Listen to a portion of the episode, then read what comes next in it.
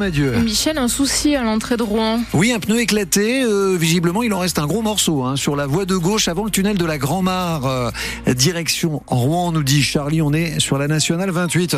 Pas chaud ce matin. Hein le thermomètre de la voiture ou, ou dans le jardin indique 3 ou 4 degrés.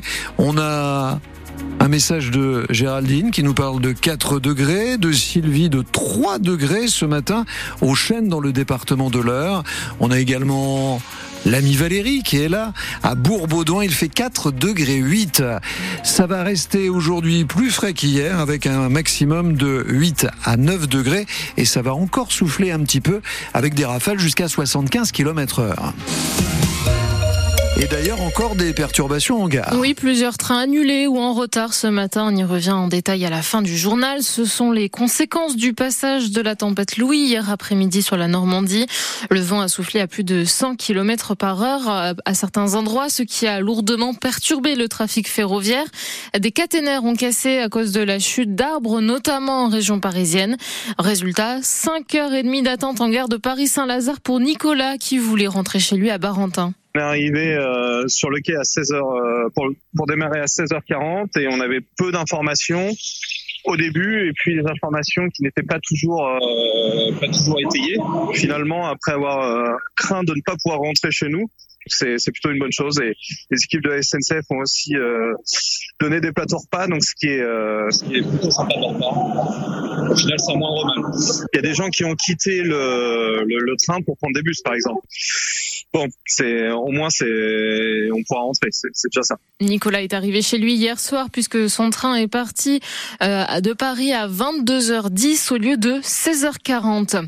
La tempête Louis a aussi provoqué de nombreuses coupures d'électricité dans notre région. L'heure est le département le plus touché avec 2800 foyers concernés, 2000 pour la Seine-Maritime. Ce sont les chiffres d'Enedis hier soir. Un hangar agricole de 3000 mètres carrés a pris feu. C'était hier en milieu de matinée sur la commune de sainte Geneviève au sud de Neufchâtel-en-Bray.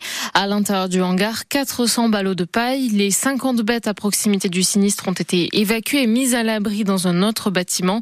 Aucune victime n'est à déplorer.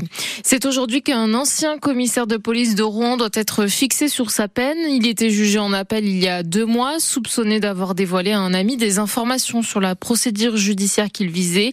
Le parquet a requis un an de prison ferme. En première instance, l'ancien commissaire de police avait été copé d'un an avec sursis.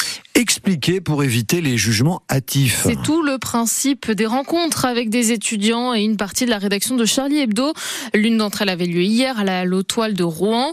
Le journal satirique a été victime d'une attaque terroriste il y a 9 ans à cause de ses caricatures sur la religion. 12 personnes sont mortes, des journalistes, mais aussi des policiers, dont l'un originaire de l'heure.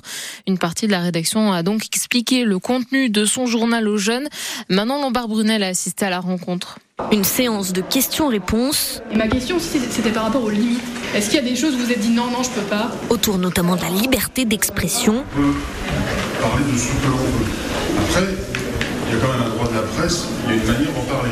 Parmi la trentaine de jeunes rassemblés autour de RIS et des autres membres de la rédaction, il y a Emma, elle est en service civique.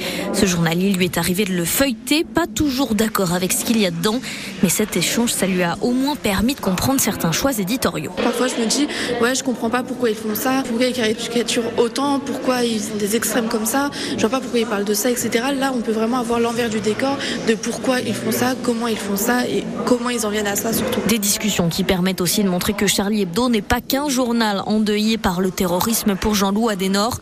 Il est rédacteur en chef adjoint de l'hebdomadaire. On vit beaucoup avec le souvenir de 2015 et de ce qui s'est passé en janvier, mais il faut aussi qu'on rappelle qu'on a un journal qui souffre. Et c'est pour ça qu'on a envie de parler avec ces jeunes-là. Je pense qu'il y a beaucoup d'incompréhension autour de ce qu'est Charlie. Et ce qui se passe quand on est avec ces jeunes en général, c'est qu'ils se rendent compte que l'image qu'ils ont pu avoir de Charlie et ce qu'on leur a dit de Charlie Hebdo était souvent très loin de la réalité. Des rencontres avec les jeunes que le journal dit vouloir multiplier un peu partout en France. Manon Lombard-Brunel pour France Bleu Normandie.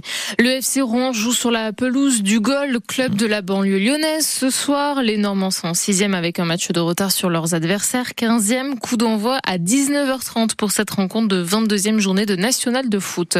En Ligue Magnus de hockey sur glace, 42e journée. Les Dragons de Rouen se déplacent à Bordeaux, quatrième du championnat. Les Rouennais sont toujours en tête de la compétition avec 6 points d'avance et un match de retard. Vous évoquiez le FCR. Attention, c'est mercredi. Euh, le match que vous vivrez sur France Bleu, quart de finale de Coupe de France face à Valenciennes. Et je peux vous l'annoncer maintenant, car euh, voilà, j'en ai la certitude. Nous aurons deux billets pour vous en début de semaine prochaine. On aura l'occasion de, jouer. Lundi, mardi, on verra, ce sera la surprise. En tout cas, le match est mercredi, il sera à vivre en direct sur France Bleu Normandie et allez Rouen.